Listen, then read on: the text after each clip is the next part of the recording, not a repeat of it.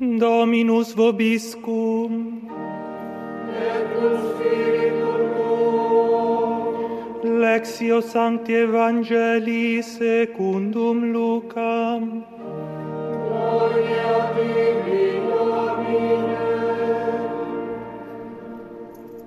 Aus dem heiligen Evangelium nach Lukas, Kapitel 2, Verse 16 bis 21. In quel tempo i pastori andarono senza in In jener Zeit eilten die Hirten nach Bethlehem und fanden Maria und Josef und das Kind, das in der Krippe lag.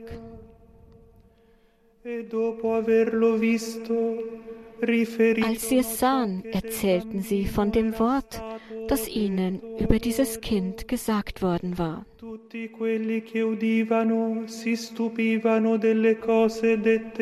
Und alle, die es hörten, staunten über das, was ihnen von den Hirten erzählt wurde. Maria aber bewahrte all diese Worte und erwog sie in ihrem Herzen. Die Hirten kehrten zurück, rühmten Gott und priesen ihn für alles, was sie gehört und gesehen hatten, so wie es ihnen gesagt worden war. Als acht Tage vorüber waren und das Kind beschnitten werden sollte, gab man ihm den Namen Jesus, den der Engel genannt hatte, bevor das Kind im Mutterleib empfangen war.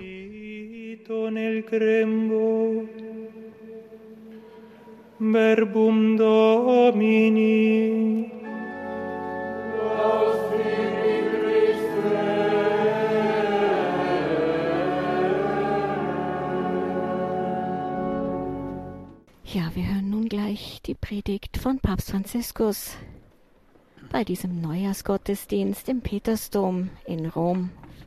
E Die. Hirten finden Maria und Josef und das Kind, das in der Krippe lag. Die per Krippe ist ein frohmachendes Zeichen für die Hirten. Sie ist die Bestätigung dessen, was sie vom Engel erfahren hatten. Sie ist der Ort, wo sie den Heiland finden. Und sie ist auch ein Beweis dafür, dass Gott ihnen nahe ist. Er kommt in einer Krippe zur Welt, einer Vorrichtung, die sie gut kennen und woran sie sehen, dass Gott ihnen nahe und vertraut ist. Aber die Krippe ist auch für uns ein erfreuliches Zeichen. Jesus berührt unsere Herzen. e. Dadurch, dass er klein und arm geboren wird, erfüllt er uns mit Liebe statt mit Furcht. Die Krippe verweist bereits darauf, dass er uns zur Nahrung werden wird. Und seine Armut ist eine schöne Nachricht für alle, vor allem für die, die am Rande stehen, für die Ausgestoßenen, für die, die in der Welt nicht zählen. Gott kommt dorthin, kein Sonderweg, nicht einmal eine Wiege. Das ist also das Schöne daran, wenn wir ihn in einer Krippe liegen sehen. Aber für Maria, die Mutter Gottes, war das nicht so. Sie musste den Skandal der Krippe ertragen, den Skandal der Krippe.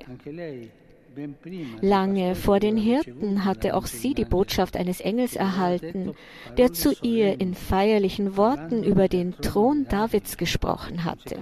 Siehe, du wirst schwanger werden und einen Sohn wirst du gebären, dem sollst du den Namen Jesus geben. Er wird groß sein und Sohn des Höchsten genannt werden. Gott, der Herr, wird ihm den Thron seines Vaters David geben. Und nun nach diesen Worten muss sie ihn in eine Krippe für Tiere legen.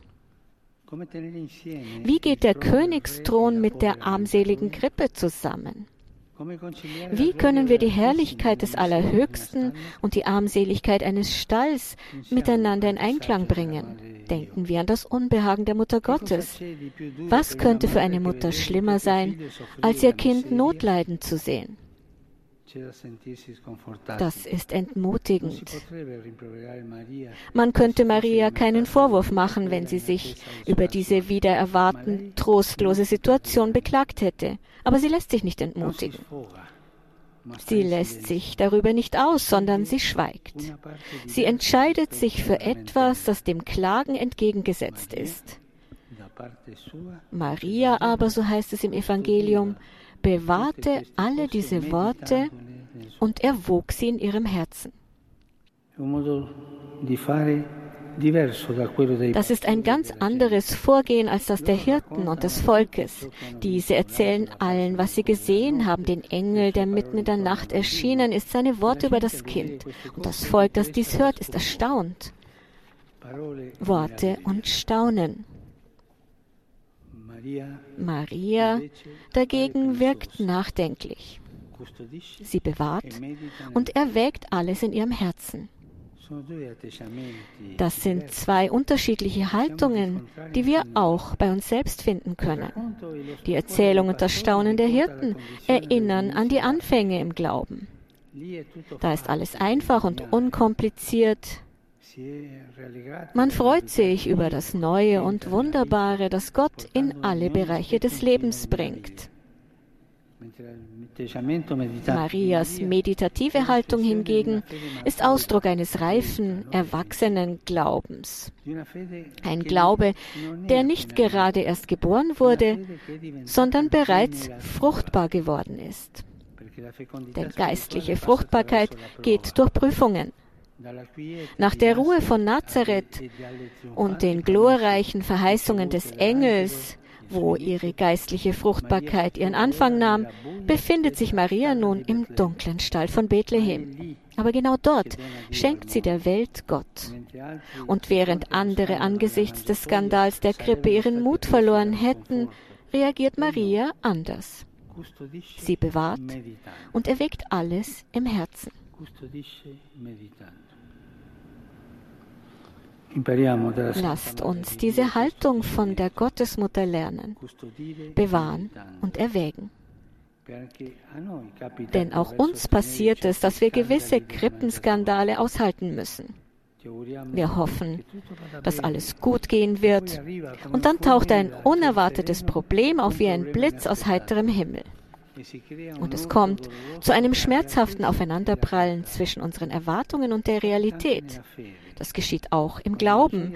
Wenn die Freude des Evangeliums durch eine schwierige Situation, die man gerade durchmacht, auf eine Probe gestellt wird.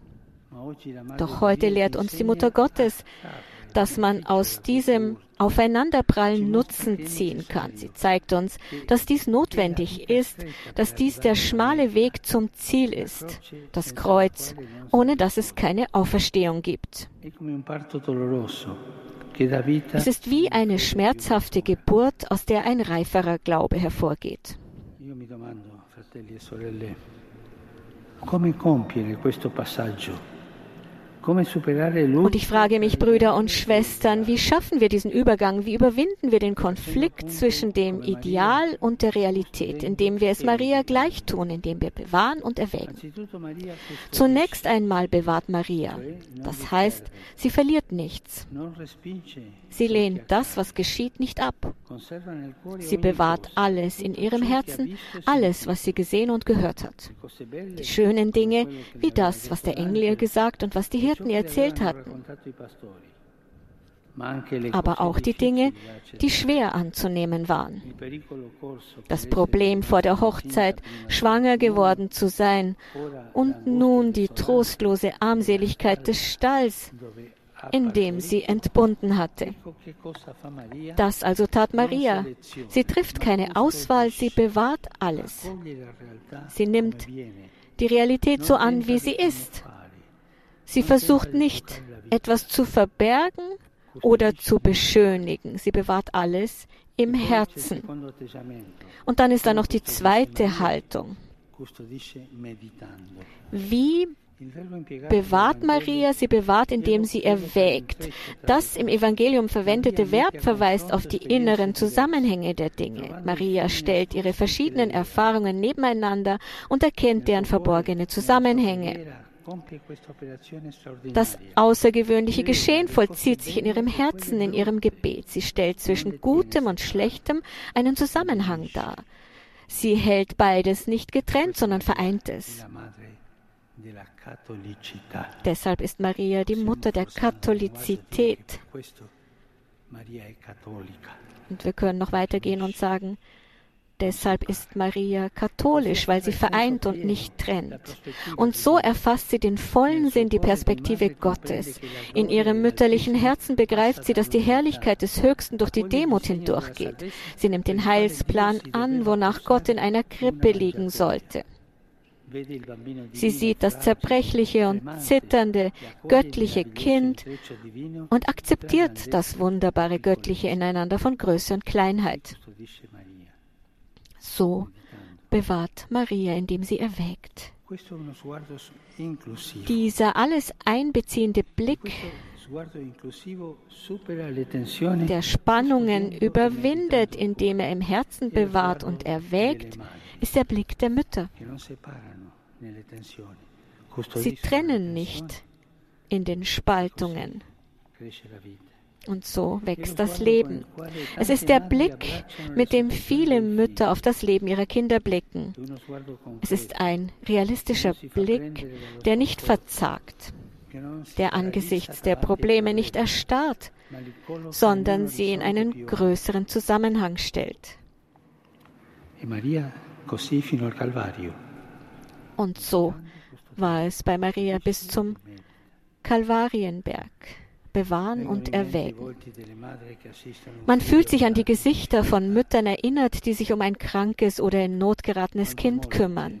Wie viel Liebe ist in ihren Augen, die, obwohl sie weinen, Grund zur Hoffnung geben. Ihr Blick ist wissend, ohne Illusionen. Doch über den Schmerz und die Probleme hinaus bietet er eine umfassendere Perspektive, die der Fürsorge, der Liebe, die die Hoffnung erneuert. Das ist es, was Mütter tun. Sie wissen, wie man Hindernisse und Konflikte überwindet, wie man Frieden stiftet. Auf diese Weise gelingt es ihnen, Widrigkeiten in eine Chance zu neuem Leben und zum Wachstum zu verwandeln. Sie tun dies, weil sie wissen, wie man bewahrt. Sie wissen, wie man bewahrt. Die Mütter, sie wissen, wie man die Bande des Lebens zusammenhält alle Mütter. Wir brauchen Menschen, die Bande der Gemeinschaft knüpfen können, welche den vielen Stacheldrähten der Spaltung etwas entgegenzusetzen haben. Und das, darauf verstehen sich die Mütter. Das neue Jahr beginnt im Zeichen der Mutter Gottes. Der Blick der Mutter ist der Weg zur Neugeburt und zum Wachstum. Die Mütter und Frauen blicken nicht auf die Welt, um sie auszubeuten, sondern um ihr Leben zu schenken.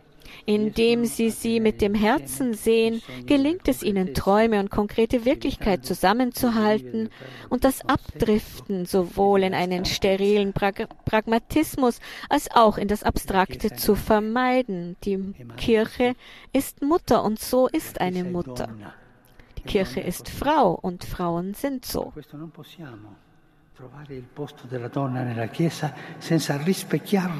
Wir können also in der Kirche keine Rolle für die Frau finden, wenn wir sie nicht als Mutter sehen. Das ist der Platz der Frau in der Kirche, die Rolle der Mutter.